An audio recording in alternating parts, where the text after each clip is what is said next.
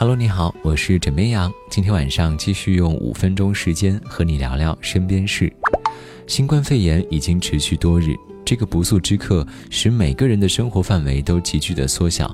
当你厌倦了客厅、卧室、厨房的循环游之后，丢垃圾或者买菜都成为了难得的透气时间。当这一切被短暂的斩断之后，时间好像突然空了出来，让我们显得无所适从。有些朋友会忍不住开始焦虑，比如说我老是感觉不舒服，是不是得了新冠肺炎呢？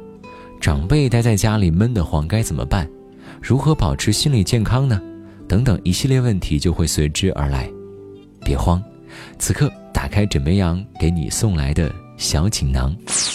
首先是第一个问题，总怀疑自己得了新冠肺炎，该怎么办呢？首先要稳定情绪，仔细观察自己的身体状况和新冠肺炎的典型症状是否相符。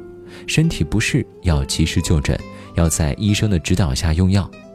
当然，有些人知道自己身体很健康，但还是控制不住去想，那该怎么办呢？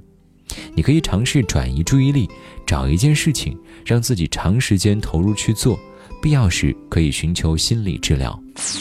针对大家担心的老人待在家里闷得慌的问题呢，首先一点还是尽量不出门，减少被感染的风险。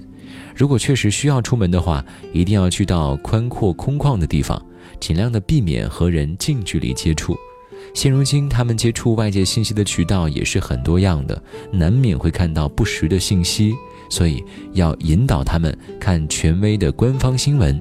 告诉他们不要传播未经证实的传言，避免引起不必要的恐慌和盲目的乐观。作为社区的工作人员，那心理压力大该怎么办呢？我们知道，社区的工作任务是非常重的。首先，我们的社区工作人员要做好自我防护。如果遇到少数对工作不配合的人呢，先表示理解，平复好情绪之后再开展工作。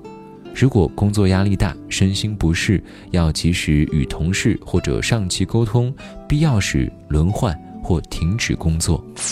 所以，保持一个健康的心理状态是非常重要的。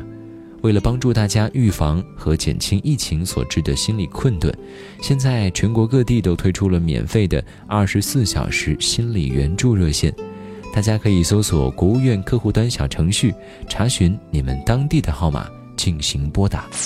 此刻，如果你还是很难受的话，不如换一种看待时间的方式，结果也许就不一样了。病毒虽然偷走我们的公共空间，却将时间完整的留给了我们自己。考验的是如何能与自己相处。以前我们可能认为工作忙，没有时间做自己喜欢的事情，现在就是掉下来的机会。制定一个计划，钻研一件事情，找到一种支持，进行一项锻炼。思考一些体验，宅不算什么，有趣的人依然有趣。我是枕边羊，跟你说晚安，好梦。